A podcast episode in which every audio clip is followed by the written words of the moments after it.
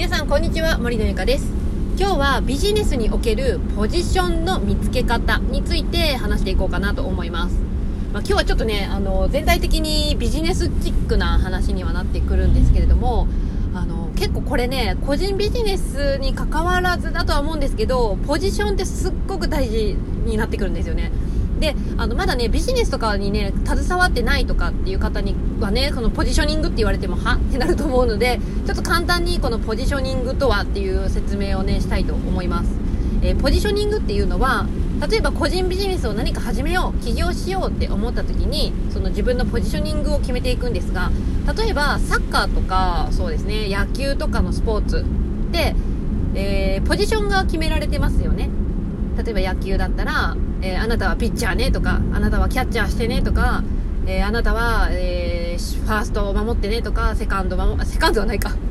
サードか。サード守ってねとかね、いろいろありますよね。で、そういうポジションがあるわけですよ。で、えー、そのね、ポジションなんですけど、適当に選ばれたわけではないんですよね。まあ、ピッチャーだったら、えー、例えば、球を速くしかも正確に投げれるやっぱ能力って必要だと思うんですよ。ちょっと野球のことねあんまり詳しくわかんないんですけどやっぱピッチャーって誰でもなれるっていうわけではないんですよね。やはり速くて正確な球でいろんなね多分球種っていうんですかね。カーブであったりとかなんかいろんな投げ方があると思うんですけどそういうのがねすごくあの上手に投げれるとか、まあ、そういうピッチャーとしての素質がないとピッチャーってなかなかなれないと思うんですよね。誰でも彼でもピッチャーになれるってわけではないと思うんですよ。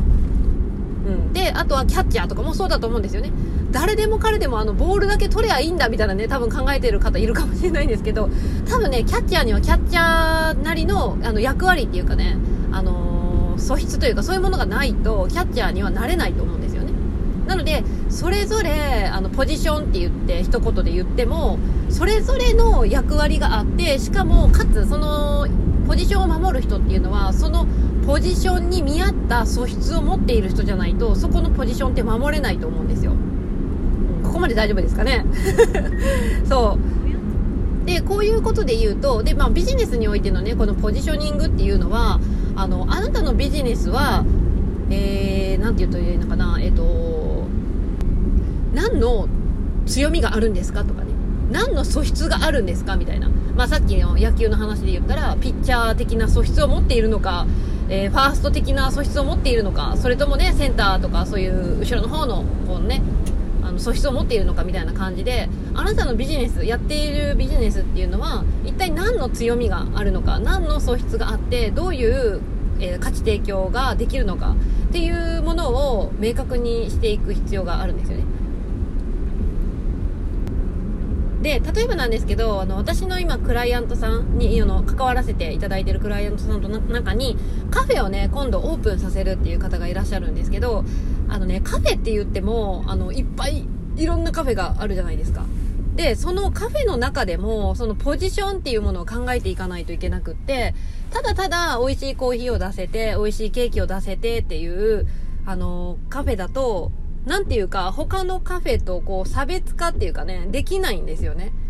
例えば、もうあの、ここのカフェにしかない強み。ここのカフェに行かないと、こう、この、何ですかね、体験とか、経験はできないとかね。そういうもの、飛び抜けたこう、強みとかがないと、なかなか、こう、あそこのカフェとここのカフェは違うよねとかね。そういう差別化って難しくなってくるんですよ。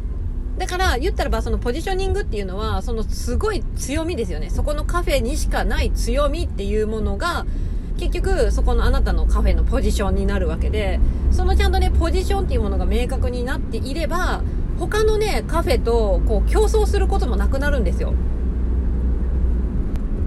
例えばなんかめちゃめちゃあのコーヒーに超絶なこだわりがあるとかっていうカフェが一つありますで、もう一つは、めちゃめちゃ景色がいいっ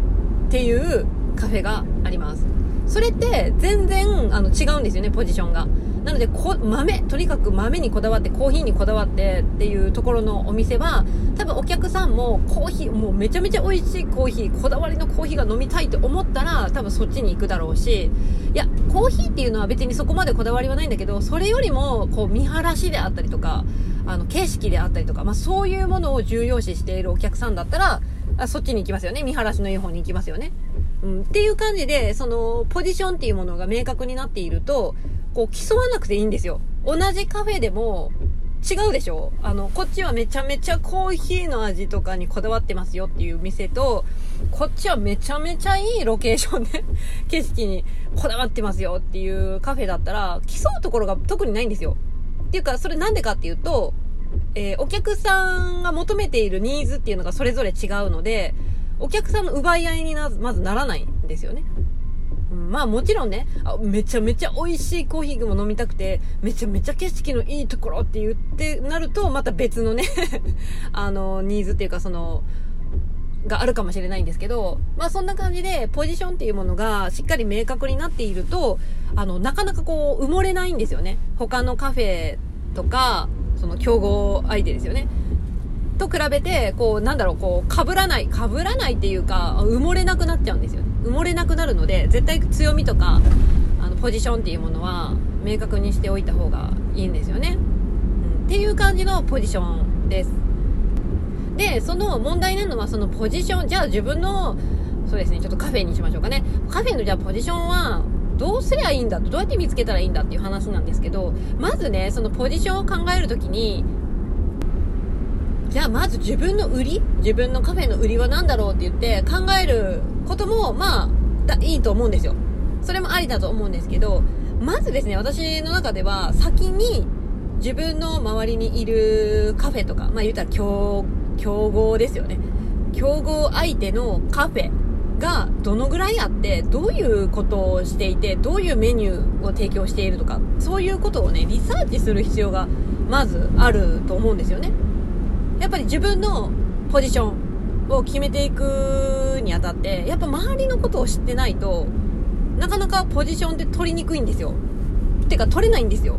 だから、まずは、えー、自分の、例えば強みとか何かなとか、えー、自分がこう差別化できるようなことを飛び抜けていいところなんだろうなって探す前に、まず、えっ、ー、と、自分の周りにいる競合のカフェをリサーチして、このカフェは大体このぐらいの料金でなんとなくこの例えばコーヒーの豆とかにこだわってるなとか。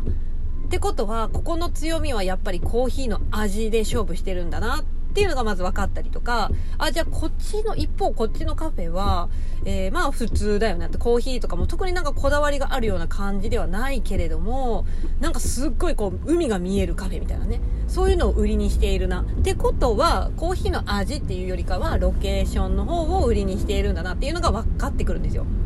でそういうじあの自分以外の競合さんのリサーチを徹底的に調べ上げてそれを全体的に見ているとやっぱねあの抜けがあるんですよ。抜けっていうかうんと隙間？隙間があるんですよ。隙間を見つけてそこで例えば自分が補えるところはないかなみたいな。例えばここの部分はなんかもうちょっとこういう風にすればもっといいんじゃないかなとかね。出たらもう相手の弱点を探すんですよね。相手の弱点を探していってあここの弱点は自分のところでカバーができそうっていう風に思ったらそこを伸ばしていったらいいんですよね。そこが結局自分の強みとかポジションとかそういうものになってくるんですよ。なので、本当にね、今から、まビジネスやりたいとか、まあ、カフェオープンしたいっていう人もいるかもしれないんですけど、そういう方で、例えばもう自分のポジションを決めていかないといけないなっていう風になっている人がいたら、やはり先にね、あの自分の強みを見つけるっていうのももちろん一つの手ではあるし、あるんですけど、まずは自分の周りの競合ですよね。自分のライバルとなるお店とか人とかを徹底的にまずリサーチをすることが大事です。ということでね、ちょっとまあ長くはなってしまったんですけど、まあビジネスにおけるポジションの見つけ方っていうことで、まあまとめると、まず自分のことよりも先に競合相手をリサーチしようっていうことになります。ぜひねこれからビジネスしようと思う人とか それこそカフェオープンしようと思っている人はですねまずは、えー、自分のライバルがどういうものを出してて何を強みにしているのかとかのを徹底的にリサーチした後に、えーと、ここのお店はどこが弱点かなっていうのをね徹底的にこうリサーチするっていうことをおすすめします。はい。今日はちょっと長くなりましたね、はい、ということで今日の音声は以上になります。次回の音声でお会いしましょう。バイバイ。